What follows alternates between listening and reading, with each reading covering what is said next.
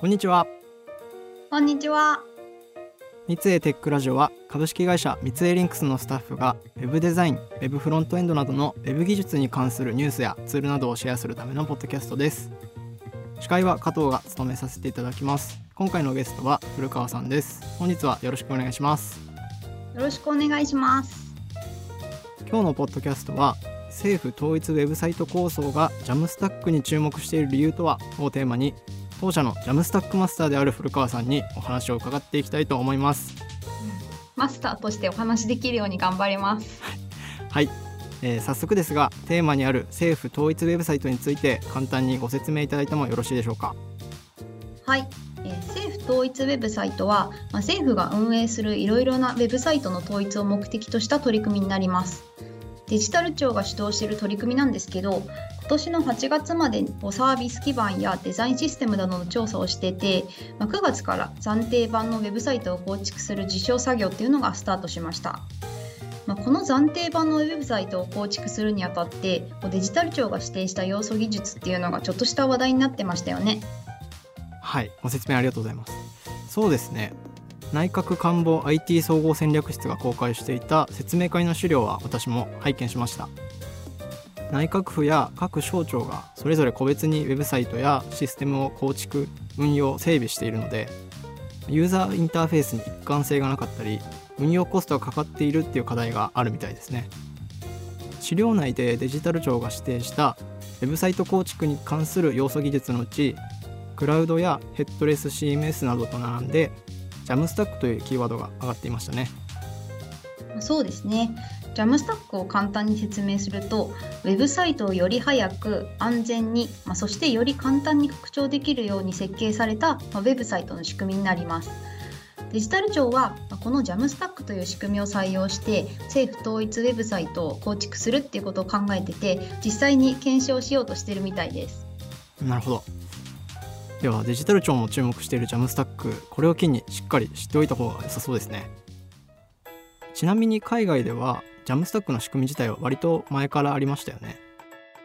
2016年頃に、まあ、 Netlify の創始者であるマット・ビルマンさんが提唱したのが始まりですね。まあ、少し経って日本でも注目され始めたという流れかなと思ってます。当社でも2020年に開催した Web デザイントレンド解説セミナーで取り上げていましたね古川さんはなぜ今デジタル庁が JAMSTACK に注目しているのだと思いますか？うん従来の、まあ、ウェブサイト構築の仕組みでの解決が難しい課題っていうのに、まあ、多くの人が直面していてこう JAMSTACK で改善できるかもしれないっていう期待があるんじゃないかなと考えてます。なるほど具体的にどんな課題があるんでしょうか？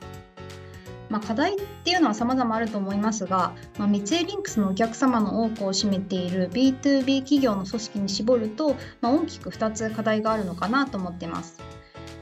つは、まあ、ウェブサイト運営の高度な専門分業化への対応で、まあ、もう一つはサービスを提供する企業や、まあ、その従業員こうウェブサイトユーザー全員の、まあ、体験を指すいわゆるトータルエクスペリエンスの向上が、まあ、求められてるっていうことかなと思います。なんだか込み入った話になってきましたね その一つ目のウェブサイト運営の高度な専門分業化への対応っていうのはどういったことなんでしょうか？まあ、やっぱり今ってウェブサイト運営がビジネスに与えるインパクトっていうのはかなり大きいと思います。すでに多くの企業がまあウェブサイト運営に力を入れてると思うんですけど本格的になるほどまあ高度な専門知識が必要になってまあ分業化が進みます。まあ、ここで問題になるのがまメンバー同士のコミュニケーションですよね。うん確かに言葉一つとっても文脈や立場職種によって意味合いや使い方が違ったりしますし認識の齟齬が起きてることにすら気づけないこともありますねまあ、そうですよね。背景やスキルセットが異なるユーザーが、まあ、誤解やストレスなくウェブサイトを運営するために根性や精神論だけでどうにかしようとするだけではやっぱりみんな疲弊してしまいます。人間に全部任せるのではなくてデジタルによる仕組み化も必要不可欠です。まあこのデジタルによる仕組み化をどうやって実現するのっていうのが、まあ、課題の一つになります。なるほどもう一つの課題がトータルエクスペリエンスの向上ということですがトータルエクスペリエンスというのはウェブサイト運営の重要なミッションであるユーザー体験のみではなく運営に関わる全ての関係者の体験も含めたトータルな体験の向上ということですよね。そうですね。専門分業化が進む組織ではユーザー体験だけではなくウェブサイト運営に関わる関係者全員の体験を、まあ、トータルで、まあ、かつ継続的に向上させるにはどうすればいいのかっていうのも、まあ、もう一つの課題になります。うん、では2つの課題をまとめると専門分業化が進むウェブサイトを運営する組織がウェブサイトを通してより良い顧客体験を継続的に提供するためにはウェブサイトの構築運用に関わる全ての人が無理せずにうまくいくシステムの仕組みが必要なのではないかということですね。まあ、ざっくりまとめるとそうですね。ジャムスタックを採用すれば、まあ、その課題を改善できるかもしれないっていうことで、まあ、注目され始めてるんじゃないかなと思ってます。はい、ありがとうございます。では、ジャムスタックとはどんな仕組みになっているのか、概要を教えていただいても良いでしょうか。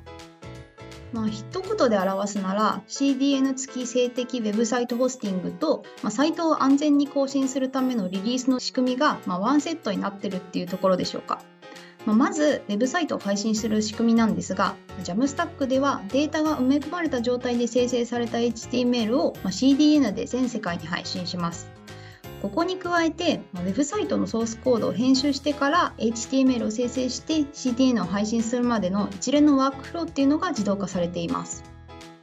話だけ聞いてると、なんだか仕組みを用意するのがかなり大変そうですね。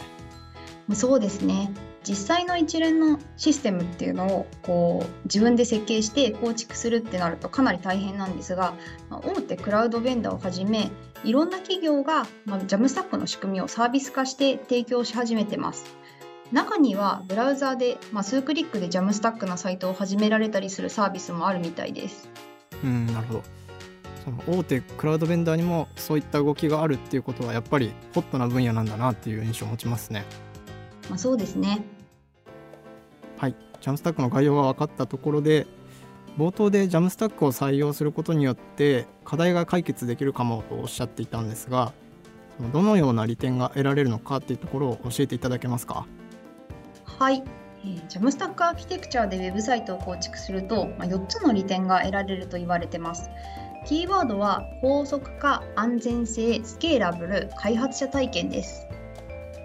はい、まず高速化と安全性の実現について具体的に聞いてみたいのですがこれは CDN で静的な HTML を配信することによって実現できるところですかね。そうですね。CDN を使うので全世界に高速でセキュアに HTML を配信できるのと同時に突発的な負荷にも柔軟に対応できます。また従来の Web サーバーに存在するような脆弱性っていうのが少なくて外からの攻撃範囲を最小限にすることで安全性を高めることができます。うん、CDN を活用することでサーバーの負荷対策もできるっていうのはいいですね。従来のウェブサイトの仕組みだと、まあ、大規模なサイトやアプリでこう多くのアクセスに対応するっていうのは、まあ、複数台のサーバーやアクセス分散のための複雑なインフラ環境を組む必要っていうのがありました。もちろん複雑になる分管理も大変になりますその点を CDN で補ってるっていう感じですかねなるほどキーワードの3つ目に挙げてもらったスケーラブルっていうのは負荷の度合いによって柔軟にスケールできるっていう意味ですか？ここでは拡張性が高いっていうところを指してます。ジャムスタックはマイクロサービスアーキテクチャで作るのでウェブサイトを簡単に拡張することができます。マイクロサービスとは複数の小規模なサービスを組み合わせて一つの大きなアプリケーションを構成する、まあ、システム構成の考え方になります、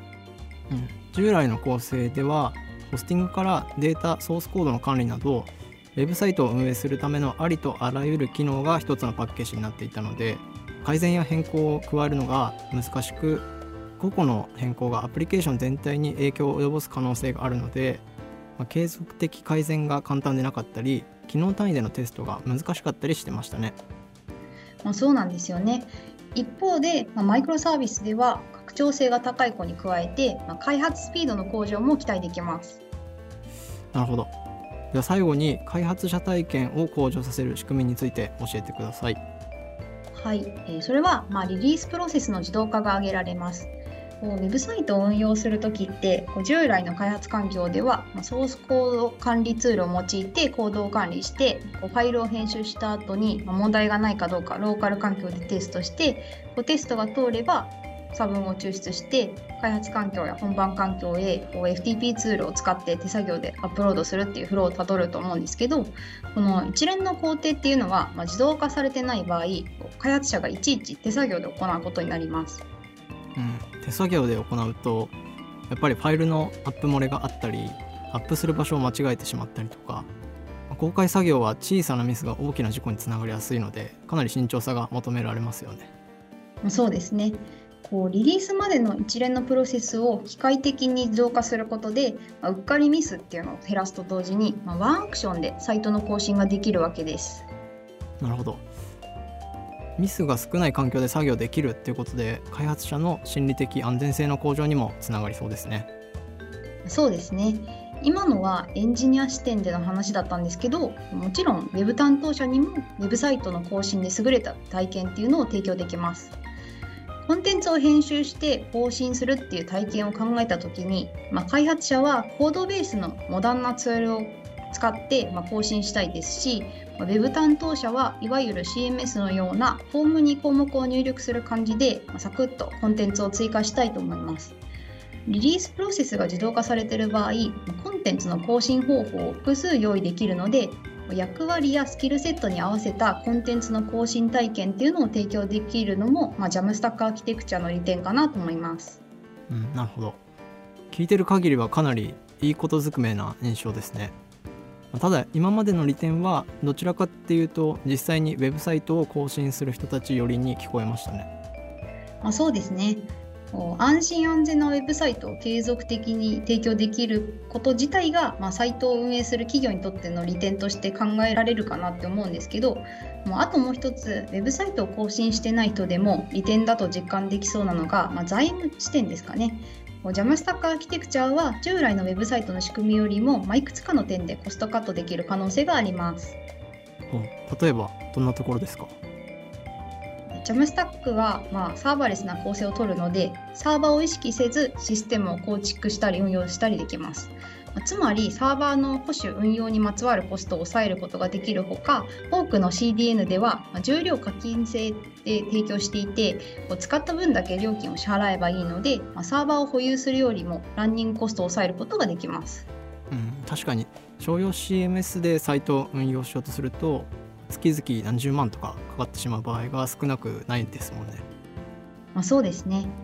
実は先日、ミツエーリンクス TSD というシステム専門の部署のウェブサイトを構築するのに AWS アンプリファイという、まあ、JAMSTACK プラットフォームを採用したんですけど、まあ、このサービスを利用してシンプルなウェブサイトホスティングを行ったところ月々数百円程度で運用できているので、ま、それくらいインパクトが出せる可能性があります。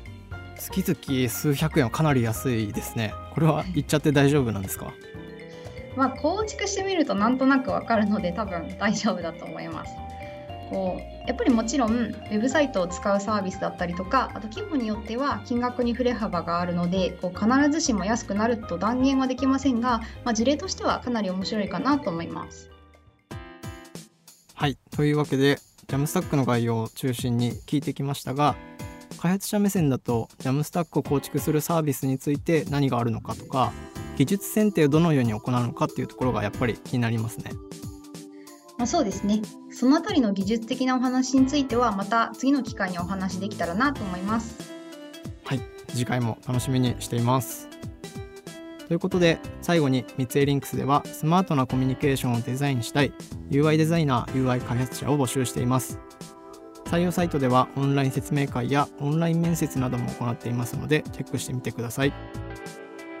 またこのポッドキャストは Apple Podcast、Google Podcast、Spotify、YouTube で配信していますのでお好みのプラットフォームでフォローいただけると最新のエピソードをすぐ視聴できます。こちらもぜひご活用ください。ご意見ご感想などありましたら「ハッシュタグ三井テックラジオ」でつぶやいていただけると嬉しいです。それでは今日はこの辺で